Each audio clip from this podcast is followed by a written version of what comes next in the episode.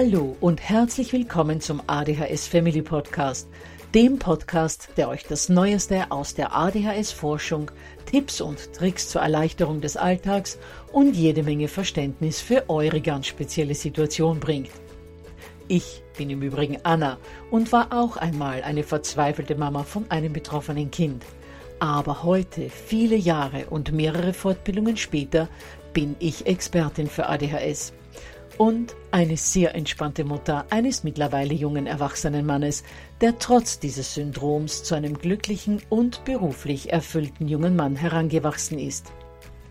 Ich möchte euch mit diesem Podcast genau dort zur Seite stehen, wo auch ich vor vielen Jahren Hilfe gebraucht hätte. Denn ich wünsche mir nichts mehr, als dass es euch auch gelingt, euer Kind in ein glückliches und erfolgreiches Erwachsenenleben zu begleiten. Bevor es aber mit der Episode losgeht, lasst mich noch auf zwei Dinge hinweisen. Punkt 1. Ich spreche in meinem Podcast immer nur von ADHS, weil das in der Fachwelt so üblich ist. Gemeint ist damit aber auch immer die verträumte Variante der ADS. Und Punkt 2. Die Werbungen, die im ADHS Family Podcast geschaltet werden, dienen der Finanzierung von Projekten, die der gesamten ADHS Community zugutekommen – denn sie werden für die Produktion von Erklärvideos für Kinder oder für das familiäre Umfeld, für die Informationsweitergabe an Pädagogen, Diagnostiker und Ärzte sowie für spezielle ADHS-Projekte herangezogen. Mehr Informationen dazu findet ihr am Beginn von Podcast 128 bzw. in dem YouTube-Video, zu dem ich in den Shownotes verlinke. Ja, ihr Lieben, wie in der letzten Woche angekündigt, schauen wir uns noch vier weitere Punkte an, die das Kind und seine ganz persönliche Situation betreffen und die bei der Entscheidung eine Rolle spielen, ob es mit Medikamenten unterstützt werden soll. Und wie wir in der vergangenen Woche schon gehört haben, sind es oft genau die Dinge, die von Familie zu Familie unterschiedlich sind und die diese Entscheidung dann oft so schwierig machen. Bevor wir in die heutige Episode aber eintauchen, wie immer noch der Hinweis darauf, dass ihr euch das begleitende PDF zu dieser Episode unter www.adhshilfe.net slash Medikamente 3b herunterladen könnt, wenn ihr in Ruhe nochmal alles nachlesen möchtet. Den Link dazu findet ihr auch in den Show Notes. Gut, dann kann es mit der Folge losgehen. Zuerst möchte ich euch einen kurzen Überblick darüber geben, was wir bisher zur Medikamentenfrage besprochen haben. In Folge 1 haben wir die Frage beantwortet, warum viele Eltern bei diesem wichtigen Thema so verunsichert sind. In Folge 2 haben wir Fakten aus Wissenschaft und Forschung beleuchtet und uns angesehen, was sozusagen der medizinische Rahmen ist, innerhalb dessen Eltern dann die für ihr Kind und für ihre persönliche Situation passende Entscheidung treffen können. Und in Folge 3a haben wir begonnen, einen Blick darauf zu werfen, inwieweit das Kind selbst und seine ganz spezielle Situation in die Entscheidung mit reinspielt, ob es mit Medikamenten unterstützt werden soll. Und heute wird es, wie schon angekündigt, um vier weitere Punkte gehen, die von Kind zu Kind und von Familie zu Familie unterschiedlich sind, die aber alle einen Einfluss auf die Medikamentenentscheidung haben können. Erstens sind das die sogenannten schützenden Faktoren, die die Symptome abfedern. Zweitens die Dinge, die die ADHS-Symptome noch verschlimmern. Dritter Punkt wie lange die ADHS unbemerkt und daher unbehandelt geblieben ist. Und viertens traumatische Ereignisse. Und den ersten Punkt, die sogenannten schützenden Faktoren, sehen wir uns jetzt mal an. Gleich mal vorausgeschickt, damit klar wird, warum wir jetzt all die positiven Punkte durchgehen. Je mehr schützende Faktoren ein Kind genießen darf, desto eher kann auf Medikamente verzichtet werden. Nun denn, was wirkt sich für ein Kind mit ADHS alles schützend aus? Da haben wir zuerst mal die Förderung des Kindes und seiner Interessen. Denn ein Kind, das von den Eltern gefordert und gefördert wird, schult seinen Geist, trainiert seine Aufmerksamkeitsspanne, übt sozusagen das Vernetzen seiner Neuronen im Gehirn. Aber wichtig, Es darf dabei keine Überforderung entstehen, denn sonst leidet erstens durch die Misserfolge der Selbstwert und zweitens kosten Herausforderungen Kraft und Energie. Und Kinder mit ADHS brauchen für vieles, vor allem für geistig Anstrengendes, mindestens mal doppelt so viel Energie wie Kinder ohne ADHS. Zweiter Punkt. Liebevolle Klarheit in der Erziehung. Kinder, die von mindestens einem Erwachsenen nicht gezeigt bekommen, wo die Grenzen sind, denen keine Regeln als stützende Struktur mitgegeben werden, denen nicht erklärt wird, was in Ordnung ist und was nicht, wie man sich verhalten soll und wie nicht. Solche Kinder werden immer aggressiver bzw. verstärkt die fehlende Führung oft ganz massiv die Symptome der ADHS. Hört euch dazu Podcasts 14, 15, 18, 19 und 20 an. Ich verlinke dazu in den Show Notes. Dieser Punkt ist jedenfalls der wichtigste in all den Jahren der Begleitung eures Kindes. Denn dadurch, dass Kinder mit ADHS so einen starken Willen haben, schaffen es die Eltern oft nicht, sich gegen die starke Persönlichkeit von ihrem Kind zum Wohl ihres Kindes durchzusetzen, obwohl das Kind das so dringend brauchen würde. Der dritte schützende Faktor ist eine gute und liebevolle Beziehung zum Kind. Bei Kindern, die zu wenig oder keine Liebe bekommen, können sich die Symptome extrem verstärken, weil sich die Kinder nicht angenommen fühlen, keinen liebevollen Halt spüren, und das signalisiert dem Kind, wertlos zu sein. Und klar macht das rebellisch und aggressiv. Punkt Nummer vier: Verständnisvolle, klare Lehrkräfte. Was auf die Eltern zutrifft, gilt auch für die Lehrkräfte. Klar sein, bestimmt sein, das Kind verantwortungsvoll führen und leiten, aber immer respektvoll und wertschätzend und liebevoll dem Kind gegenüber bleiben.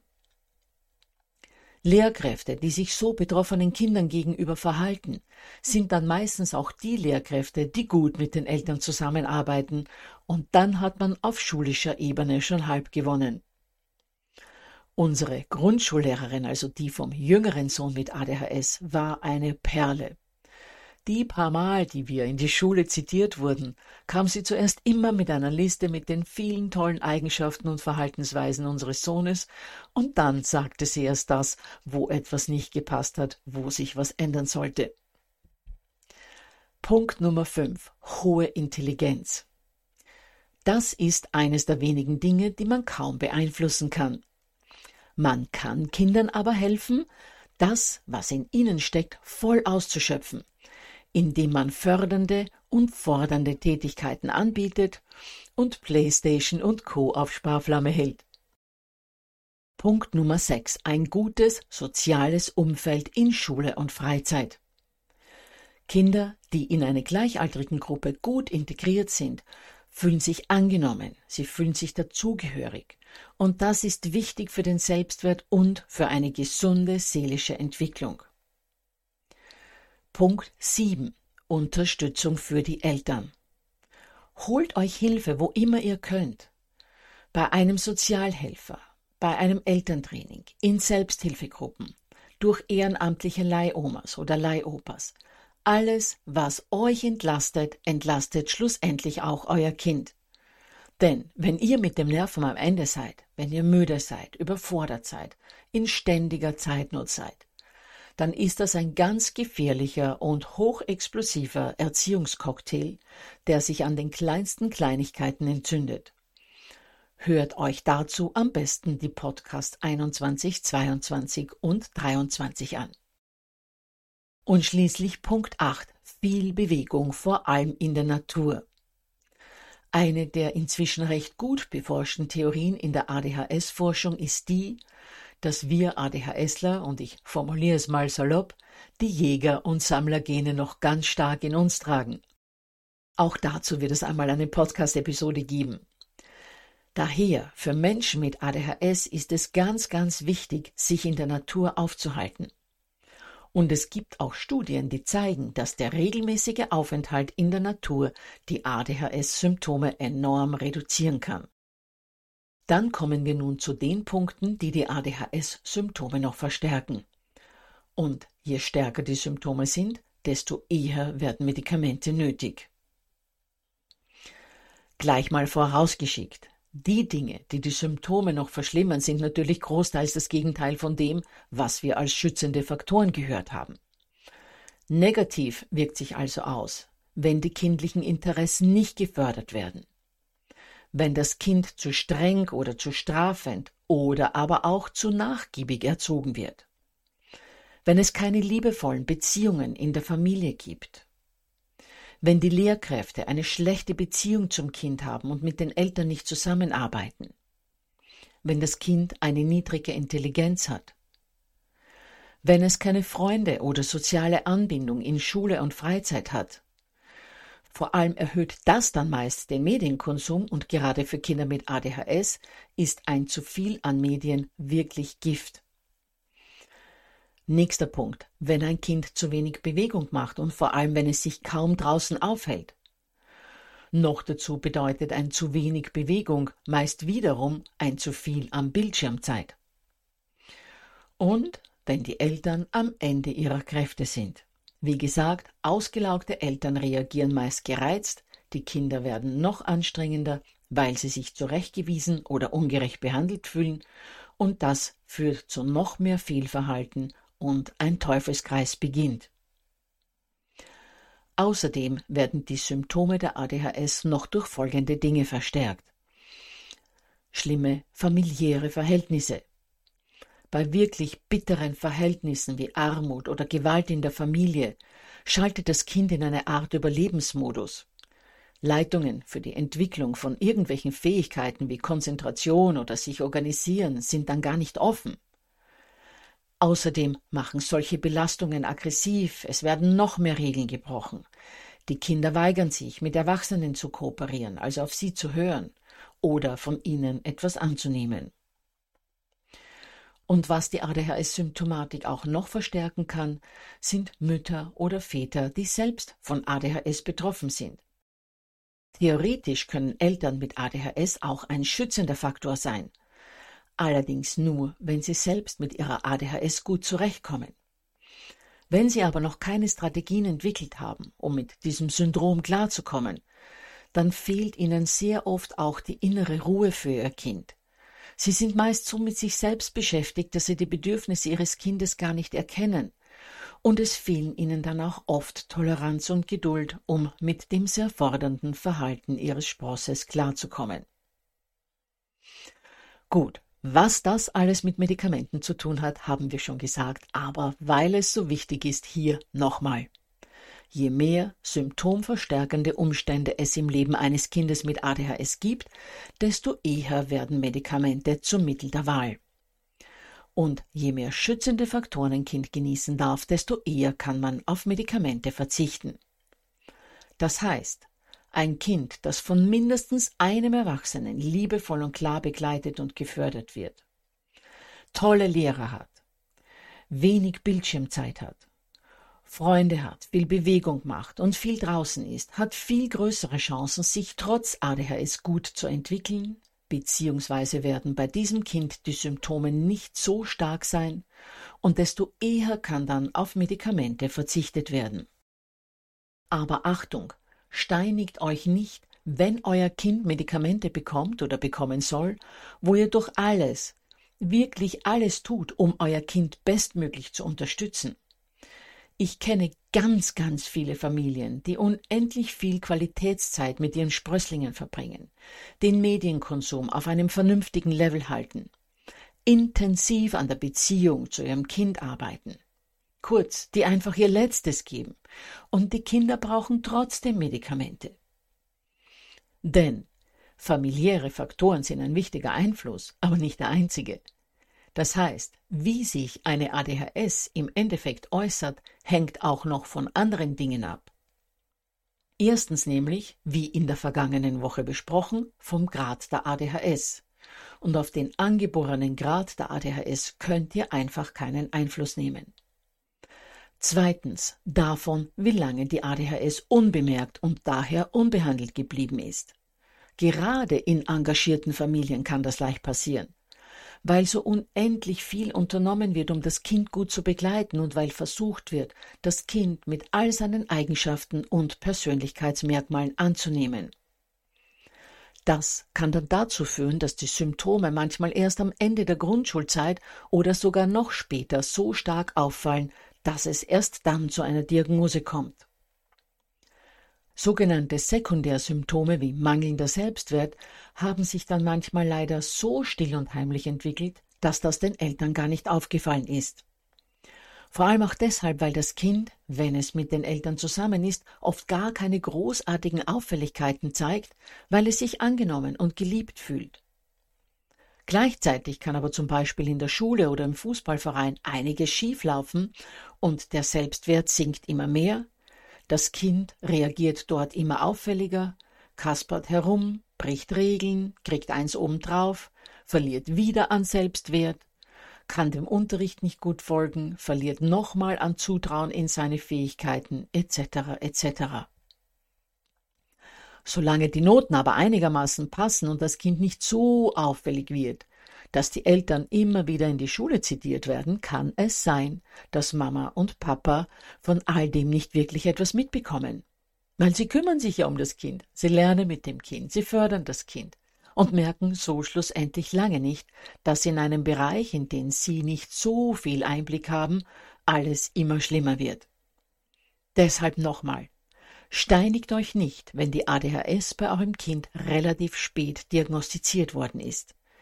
Das ist meistens kein Zeichen von, ihr habt euch nicht ausreichend gekümmert als Eltern, sondern eher ein Zeichen von, ihr habt euch überaus gut gekümmert. Dritter Punkt, der die ADHS-Symptome ebenfalls verschlimmern kann und den ihr nicht beeinflussen könnt, sind traumatische oder außergewöhnliche Erlebnisse wie eine Scheidung, der Tod eines geliebten Menschen, oder ein plötzlicher Umzug mit Verlust des Freundeskreises. Aber nicht nur, dass diese belastenden Ereignisse die ADHS-Symptomatik noch verstärken können.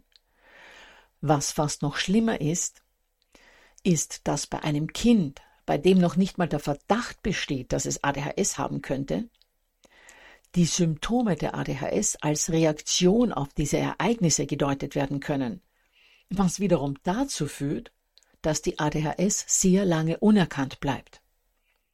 Oft werden Kinder ja traurig, verschlossen, reagieren abweisend oder verstört.